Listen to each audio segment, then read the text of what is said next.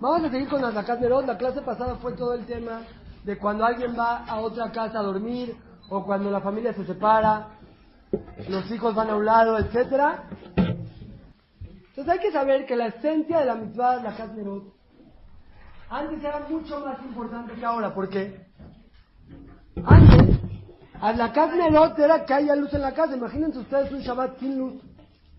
Un Shabbat sin luz la comida sin luz no hubiera alegría. Entonces, en su momento, cuando empezó la luz eléctrica, se hizo toda una discusión. ¿Cuál es? Me estoy saltando, pero para que sea interesante. ¿Cuál es la forma de cumplir la mitzvah de la Katnerot? Si es con las velas que ponemos ahí al lado, o no, con la luz eléctrica, porque al final de cuentas la forma de alumbrar es la luz eléctrica. ¿Cómo se cumple la mitzvah de la Katnerot? Y hay quien dice todavía más. Hoy en día que hay luz eléctrica, las velitas no deben de servir para nada. Pues qué, ya eso no sirve, no aumenta nada de luz en mi casa las velas. Hubo una discusión, la laja quedó, ¿cómo creen? Con las velas. Nos hacemos así. ¿Cuál es la idea? Que aunque sea que no aumentan más luz, es parte de Kabot Shabbat, ya que Clar Israel, Am Israel siempre acostumbró a poner velas junto al comedor, en la casa, etcétera. El hecho de que hayan velas también se cumple la mitzvah. ¿Qué mitzvah? No ayudan tanto a alumbrar, pero ayudan a cumplir la mitzvah de Kabot Shabbat. Entonces, por eso seguimos prendiendo las velas de Shabbat ahí en el comedor. Pero eso no nos puede generar de olvidarnos del motivo principal que quisieron los jajamim al poner las mitzvah de la. ¿Cuál era? Que esté la casa alumbrada. Entonces, antes de prender Nerot, es importante, así dice Magen Abraham y todos los jajamim dicen, es muy importante. Cuando tú prendes Nerot, acordarte y hacer una revisión rápida por toda la casa y decir, ¿qué luces debo de dejar? La del baño ya, la del vestidor, esta sí, esta no, la de la entrada, la del comedor. Dejar la casa lista para Shabbat. Esa es la esencia de la Nerot, que en la casa está alumbrada, dijo Shabbat. ¿Estamos?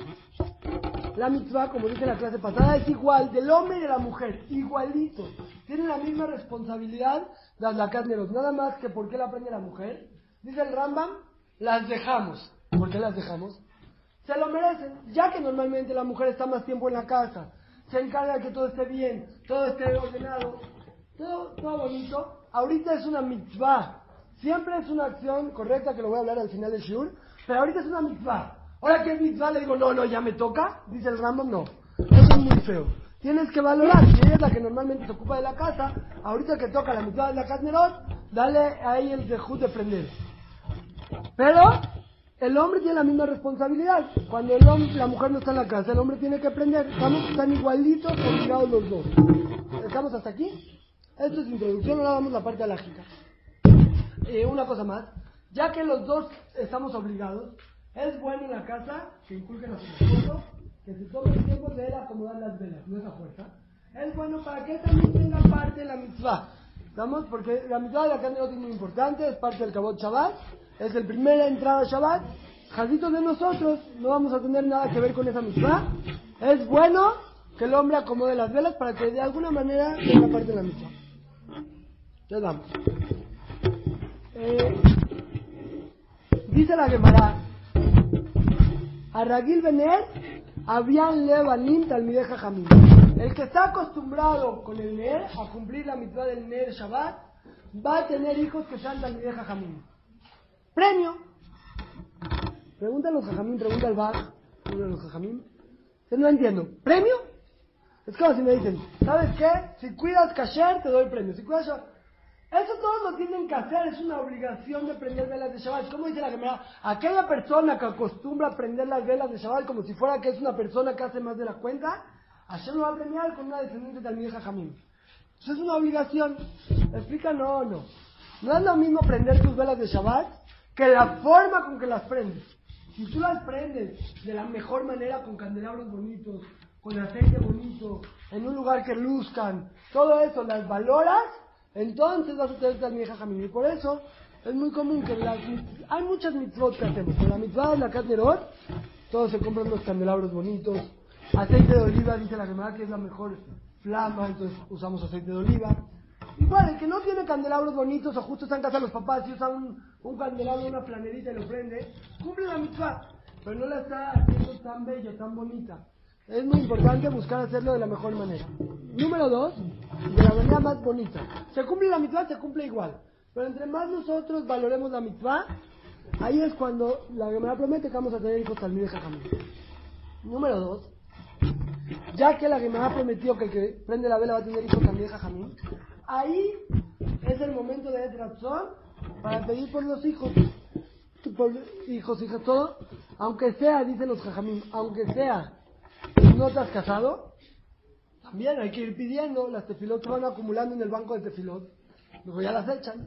Entonces la mujer tiene, cuando le toca aprender velas de Shabbat, hay que pedir que Hashem nos dé una descendencia de gente tradiquín. ¿Estamos? Dos velas, ¿por qué se prende dos velas? La laja es una. Si alguien no tiene, está de viaje, etcétera, con que prenda una vela de Shabbat, basta. Pero acostumbramos dos por mejor de Shamor. La de Shamor son dos partes de Shabbat para mostrar la parte de cuidarse de las melajot que es Shamor, la parte de hacer el Onek Shabbat, el Kabot Shabbat, el Kiddush que es Shamor. Pero hay muchísimos minagim en Clal Israel. Hay quien prende siete, hay quien prende diez, hay quien prende dos más una por cada hijo. Todos los minagim son así de Hatam Sofer. Es haram despreciar un minag. Si tú recibiste un minag, hay que seguirlo porque de alguna fuente tiene. Si el minag contradijera la alajá en algún caso, no. Pero si no, los minagim hay que respetarlos. Es buena pregunta. Mejor que tenga distinta fuente de aceite. Y si no, se pueden las dos en el mismo. ¿Estamos?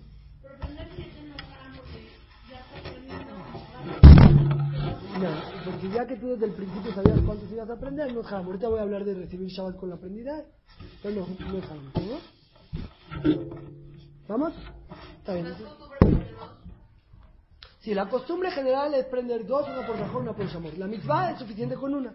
Pero hay otras costumbres, cada quien debe de respetar la costumbre que recibió. ¿Estamos? Si no tiene costumbre, que prenda dos y ya. Si una mujer no esperando, igual que prender por sus hijos puede, o sea, una por cada hijo como la persona dio. No.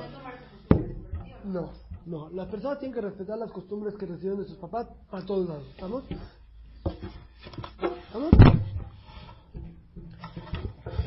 El lugar donde prender, esto es una pregunta muy, muy común. Lo mejor es prender en el comedor. Hay dos costumbres.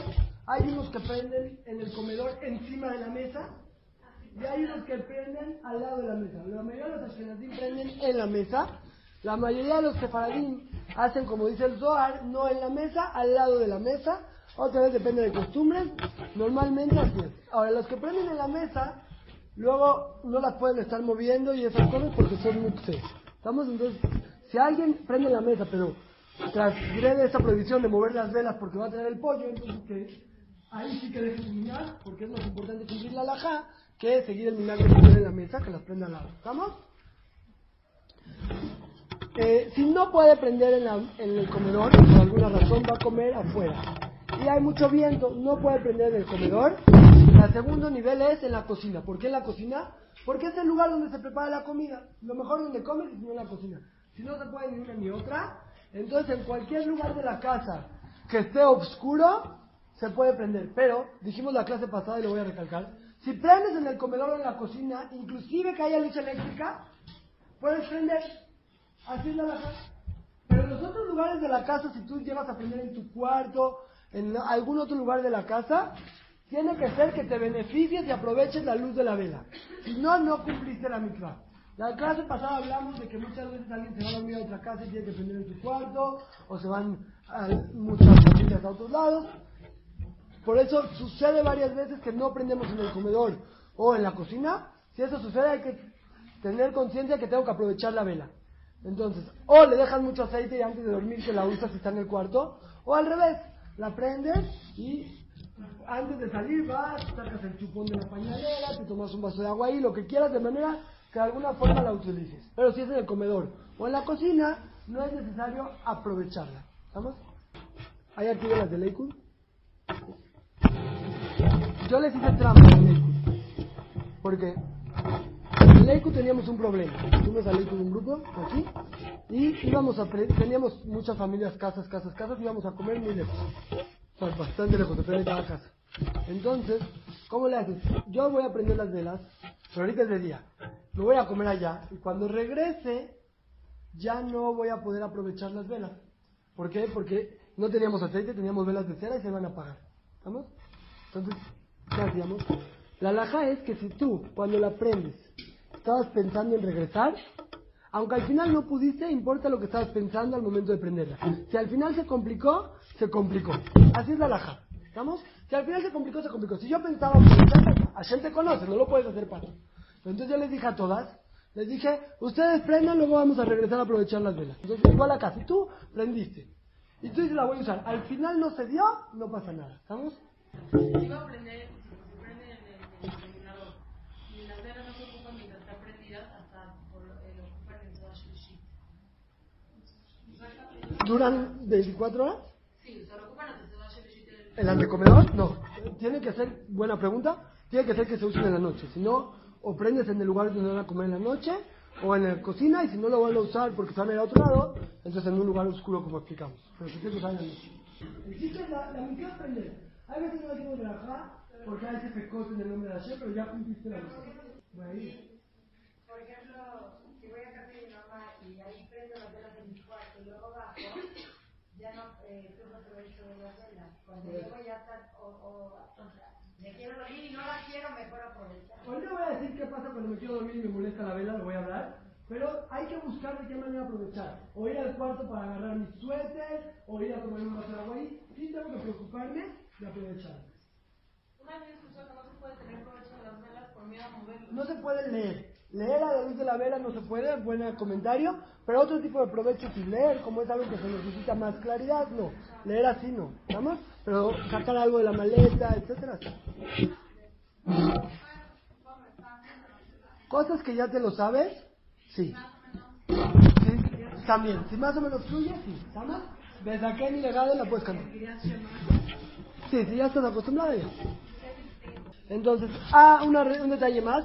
Alguien que millón está enfermo o algo así y no, no se puede parar a prender al, a otro lado, puede prender al lado y que las lleve a alguien que no ha recibido Shabbat y ponerlas en el comedor. ¿Estamos? Hay gente que está acostada, no la dejan pararse mucho. Se puede parar, pero para ir a la, al- a la cena. No puede parar, ir y venir. Puede prender en su cuarto que su esposo las ponga en el comedor, se vale. ¿Estamos? Entonces, vamos, esto es muy importante. Recibir Shabbat al momento de prender. ¿Cómo es la al respecto? Todas las personas deben intentar y procurar que al momento de que prenden, reciben Shabbat. Así debe de ser. Lo natural es que alguien que prende velas de Shabbat, mujeres, en ese momento recibió Shabbat. Se vale que yo diga, y basta con pensar, no lo tengo que decir, que piense, ¿sabes qué? Esta ocasión no recibo Shabbat con la prendida de velas. Si ella lo piensa antes de prender, entonces no recibe Shabbat. No es correcto, sobre todo para Ashkenazim es todavía peor, no es correcto hacerlo, pero cuando se necesita, se vale. ¿Estamos? Entonces, si alguien se va a ir, ahorita va a ir al Knis en Rosh Hashanah, quiere prender, quiere al Knis, entonces puede pensar que no recibe Shabbat y prende y se va. Ahorita voy a dar más, eh, más parámetros al respecto y ahorita sigo, ¿sí? Pero ya que la persona naturalmente recibe Shabbat al momento de prender, no se vale. a- puedes tú prender la primera vez. Puedes prender la segunda. Oye, ya cumplí la mitzvah con la primera. No importa, porque las dos son parte de la Lacanderot. Y si tú acostumbras siete, siete. Y si acostumbras diez, diez. Pero lo que ya no es parte de la Lacanderot, ya no está bien. Por lo tanto, no se debe apagar el cerillo con el que prendes. Lo tienes que dejar al lado. Tienes que tener un platito, una charolita, lo que sea, donde ponerlo y que se apague solo. Lo mismo pasa, por eso, esto poca gente sabe, no se debe prender con encendedor. porque ¿Cómo funciona el encendedor? Le haces ahí, o el otro larguito, y lo dejas apretado. En el momento que lo sueltas, lo apagas, provocas que se apague y eso no está bien. Hay que poner con un cerillo y dejarlo al lado. ¿Estaba clara la idea por qué? Ahorita espera un segundo. ¿Por qué? Porque yo ya recibí Shabbat en el momento de prender. Una cosa más muy, muy importante. Dos cosas. La tercera es muy, muy, muy importante. Una es bueno estar lista ya para el Shabbat al momento de recibir. Yo sé que hay veces no se puede, pero hay que intentar estar con ropas de Shabbat, ya listos, y entonces prender porque ahí voy a recibir Shabbat para ya recibir el Shabbat como se debe. Entonces por eso es que es importante prender con velas de Shabbat. Número dos, alguien que ya recibió Shabbat, prendí velas, le puedo pedir a cualquier persona que no ha recibido Shabbat, Yehudi o Goy, que haga cualquier cosa. O sea, yo puedo, ya aprendí las velas de Shabbat, puedo empezarle a decir al otro Yehudi que haga cosas de Shabbat. Es bueno que a los hijos no, es bueno que a los hijos no, pero si se necesita también a los hijos. Si no es tu hijo, es súper permitido. Tú ya aprendiste, ya recibiste, pedirle que haga cosas prohibidas. Aunque tú ya recibiste, si para él de Shabbat, puedes y también a los güeyes. Un último detalle, ¿eh? En el tiempo que es permitido. Un último detalle, un último detalle, luego te hablo de los horarios. Un último detalle. Y esto mucha gente no sabe y es una alhaja que todos están de acuerdo. No hay más No Nosotros dijimos que una mujer que prende las velas de Shabbat, en ese momento recibe Shabbat. Así quedamos. Pero se vale que piense que no quiere recibir Shabbat. Hay una condición. Si prende muy temprano, entonces no puede pensar no recibir Shabbat. La obligamos a recibir Shabbat. ¿Qué es muy temprano? Antes del horario de Hizuk. Hizuk es la hora, media hora antes de la puesta de vela, del sol, que voy a hablar. 12 minutos antes de la hora que están los calendarios de la carne el tiempo de Hizuk, que lo voy a hablar a continuación. Si alguien quiere aprender antes del horario de Hizuk, está obligada a recibir Shabbat. Si se complica, se vale que ella no reciba Shabbat, pero su esposo o alguno de los hijos de la casa mayores de Bar Mitzvah reciban Shabbat. Pero alguien tiene que recibir Shabbat. ¿Por qué? ¿Cuál es la lógica? Ya que estoy prendiendo mucho antes de que empiece Shabbat, como que todavía no se ve que es parte de Shabbat esta prendida de ver. Por eso estipuló en es algo que todos están de acuerdo, que si vas a aprender muy temprano, tienes que recibir Shabbat. Y si no tú, tu esposo o alguien así. ¿Está claro? Ahora sí, dudas empiezan a por este lado. ¿No podría yo con lo del cerillo pensar que no quiero recibir Shabbat hasta pagar el? Sí, pero dijimos que no es bueno pensar en no recibir con la prendida, entonces no vale la pena. ¿Me explico? ¿Qué pasa si estoy prendiendo y se me apaga el cerillo? O sea, ya desde la verajada se me apaga el cerillo. Puedes volver a aprender. ¿Por qué? Toda vez que no has... Tú, hasta que no acabaste de prender todas las velas, no recibes Shabbat. Shabbat se recibe cuando acabas de prender todas las velas. ¿Estamos? ¿No? ¿No? No, hasta que no acabas de prender todas tus velas, no se recibe Shabbat. ¿Está claro? Yo digo verajá y luego prendo velas. Ahorita lo voy a hablar. Y Eso. dije verajá, prendí las velas y después de 40 segundos apagó. Ya no, no se puede prender. Ya... Sí, muy bien, muy bien, muy bien. ¿Vamos?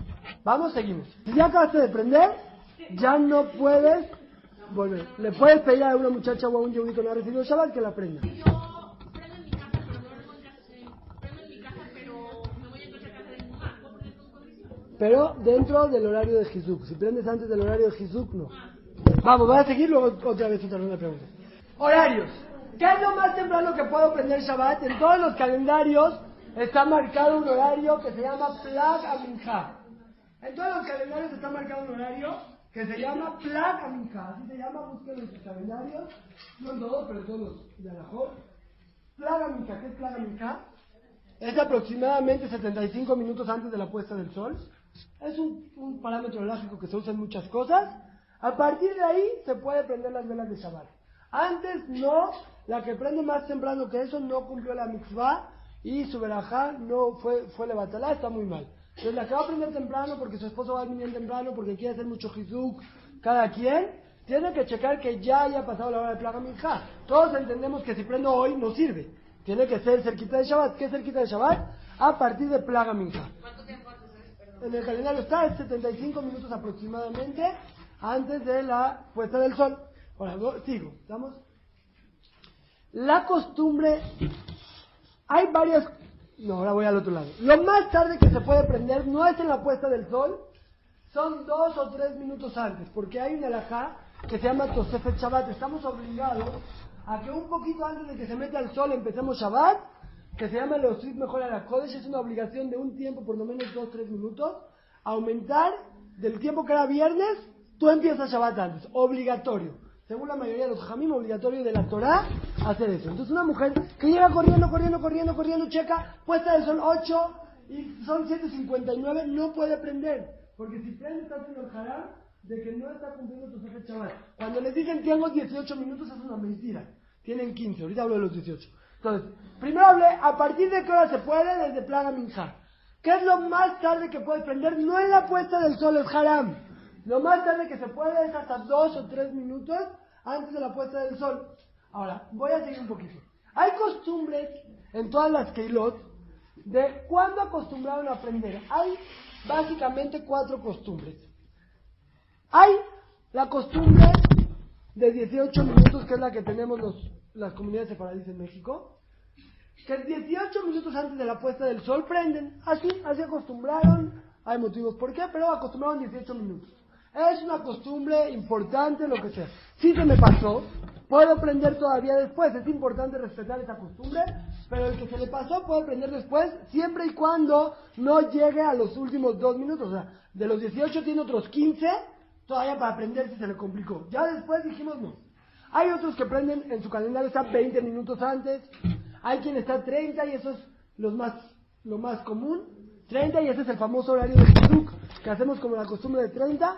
Y en Jerusalén acostumbraron 40 minutos antes. Son distintas costumbres, todo eso son costumbres de qué tanto antes recibimos Shabbat, para demostrarle a Hashem que nosotros queremos recibir Shabbat lo más temprano, no lo más temprano, pero cumpliendo todas las opiniones que hay, tiene su motivo cada minuto. Pero otra vez, no es una alajá. La hora de las Nerot viene, prendida de velas, por ejemplo, viene, ahorita a lo mejor viene prendida de velas, yo creo 7 y 10. Puesta del sol, 7.28. Entonces yo tengo que intentar prender 7 y 10.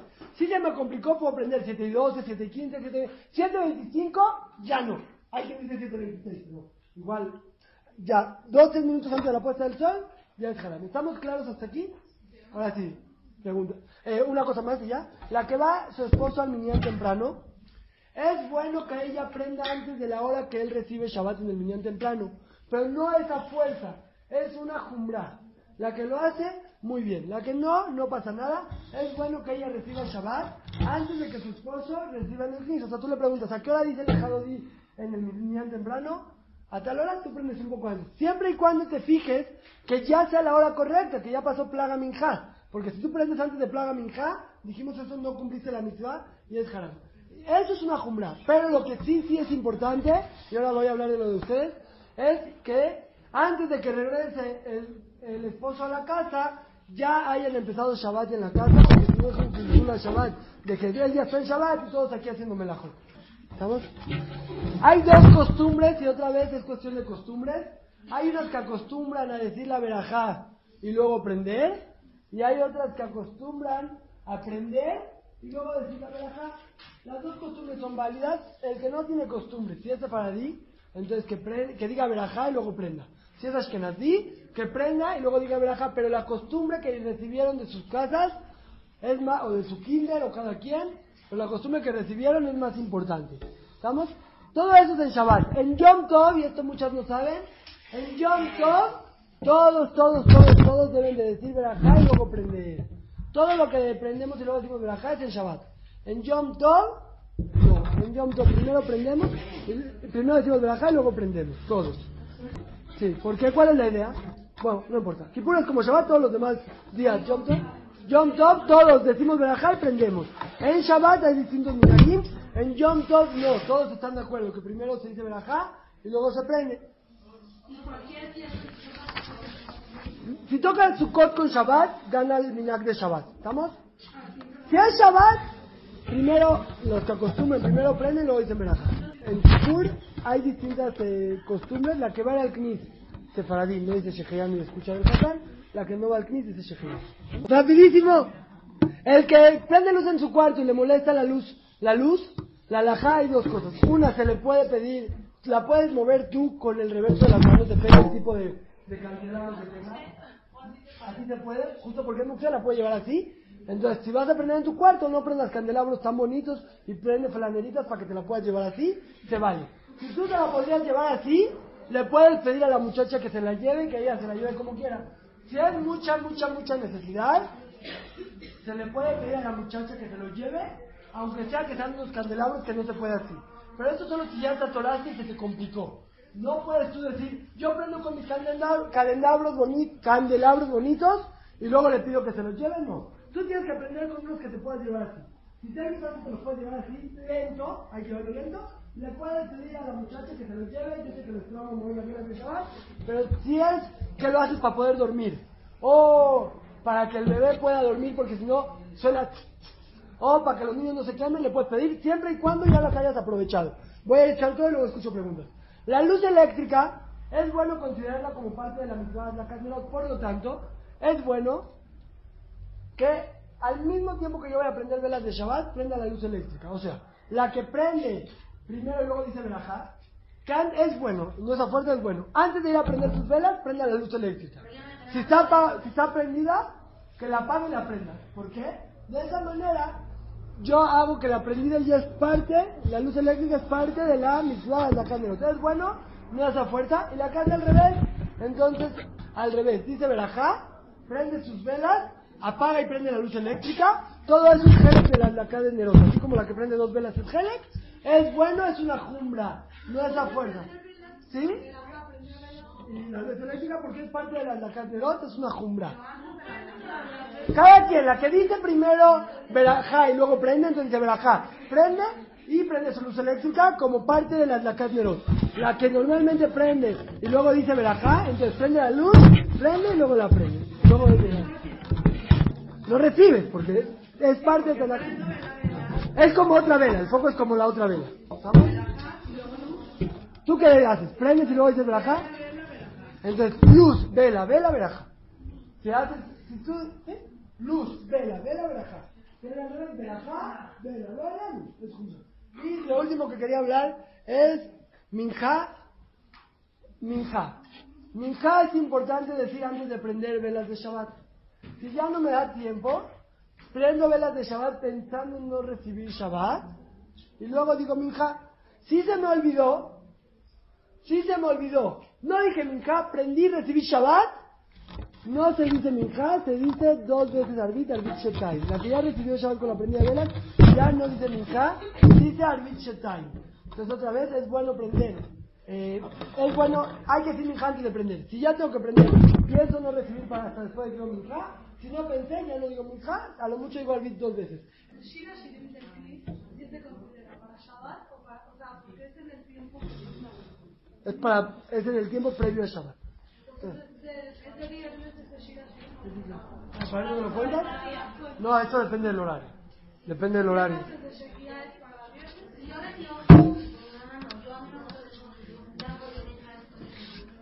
Sí, solo cuando recibiste con la prendida de velas, no. Si recibes solito. Solo lo que no se debe decir minja después de recibir Shabbat es decir minja cuando recibiste con la prendida de velas. Si recibiste así, mi mamá prende y yo recibo, ahí sí se vale decir minja después.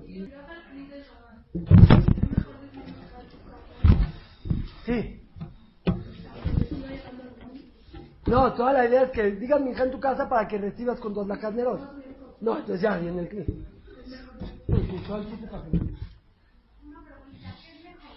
¿Este decir doble arbit, prender normal o prender con condición y Hay una laja, la que se le fue. Y no estaba tranquila echada en el camazo en Cuernavaca y no prendió velas de Shabbat. No porones. Se le fue y no prendió. Ahora, para que se acuerde, va a prender siempre una, una vela ahí para recordarse de lo más. No, no, eso es por negligencia. No le. Entonces, casi nunca sucede, casi nunca sucede. Yo nunca le he tenido que decir a alguien que lo haga, casi siempre he salido. No se debe utilizar las velas de Shabbat para prender de ahí una cosa joven, porque las velas de Shabbat son muy importantes. Por lo tanto, no se debe prender un fuego de esa vela. O sea, cuando es factible, se me apagó mi cerillo y antes de hacer así, el malísimo prendiendo, lo hago con la primera vela, no se puede, porque eso es un desprecio a la vela de Shabbat. Esa es la idea, ¿estamos? Aunque sea que yo no recibo Shabbat hasta que acabo de prender, pero es un desprecio a las velas de Shabbat. Ultimísima, porque quiero hablar un minuto. Si las vas a dejar en tu cuarto y, y para no tenerlas que cargar así y sacar, ¿no le puedes echar un poquito de aceite Sí, sí, pero que lo aproveches, ¿estamos? Que lo aproveches en Shabbat. Eh, había una vez un rey que tenía en su reinado muchísimos ministros y en Rosh Hashanah le decía, traigan su plan de trabajo. Llegaba el ministro de salud, decía, ¿sabes qué? Tengo todo el plan de trabajo, vamos a hacer vacunas, esto, lo otro. Buenísimo plan. ¿Qué necesitas? Necesito yo, la verdad, mi querido rey, necesito, si voy a estar tan ocupado, no tengo tiempo de trabajar tanto, por favor, ¿me puedes dar para nosotros? Claro. Número dos, una buena escuela para mis hijos, no los puedo educar, todo.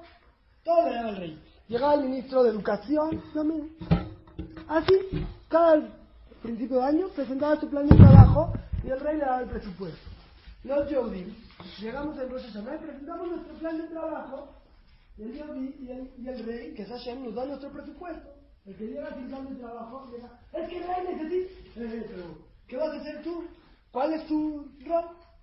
Eso todos lo sabemos. Nosotros antes de Rosh Hashanah, llegamos con el plan de trabajo, le decimos a Hashem, tengo mi plan de trabajo, te conviene que esté aquí, porque voy a hacer cosas increíbles. Me encanta ser parte ministro de este reinado. Una vez llegó un ministro y le dijeron, tú que eres el ministro de nutrición. Yo me encargo, la verdad, soy el ministro de nutrición. Llegó y les dijo, Rey, la verdad, ¿qué vas a hacer este año el plan de trabajo? Voy a habilitar todas las canchas de básquetbol de la ciudad para que la gente juegue básquetbol. Voy a poner publicidad. Va a haber torneos de bolito. Oye, ¿qué estás haciendo? No, vamos a inculcar el deporte en nuestro país. Muy importante, ¿cómo? ¿El deporte es muy importante o no, Hashem? Claro, pero no te toca a ti. Si tú no haces lo que te toca, ¿quién lo va a hacer? ¿Quién lo va a hacer si tú no haces lo que a ti te toca? No, pero está buenísimo mi plan. Buenísimo, pero no te toca a ti. Muchas veces nosotros nos confundimos. De que vamos a llegar con un plan con Hashem y lo estamos perfeccionando sus haceres de Mete Shuvah, es muy claro. Nadie llega sin plan. La Shelah es si estás sabiendo tú de que eres ministro. Cada persona tiene sus aptitudes, tiene sus roles y sobre todo sus responsabilidades en la sociedad. No es la misma responsabilidad de alguien que es mamá, de alguien que no. Había una vez en una yeshiva, empezaba el ceder a las 4 de la tarde. Todos los bajurim a las 4 que no llegaban lo mataban. Llegó el Mashgiach de la yeshiva, había un señor que estudiaba con esos bajurim, ya acabó mis minutos, estudiaba con esos bajurim, a las 4 de la tarde estaba aquí, sentado estudiando como todos los bajurim. Llegó el Mashiach y le dijo, ¿por qué llegas a las 4? No, hay que estar a las 4. A mí me enseñaron desde que tenía 18 años que hay que estar a las 4 estudiando, no, no se puede perder el tiempo. Le dijo, no eres el mismo tú a los 18 que tú a los 38. Ahorita tienes hijos, tienes esposa, tienes otras responsabilidades. ¿Qué está pasando en tu casa para que tú llegues a las 4? No, la verdad, salgo corriendo, le grito a este, pa, pa, pa, pa, pero tengo que llegar a las 4. No es tu rol, le dijo.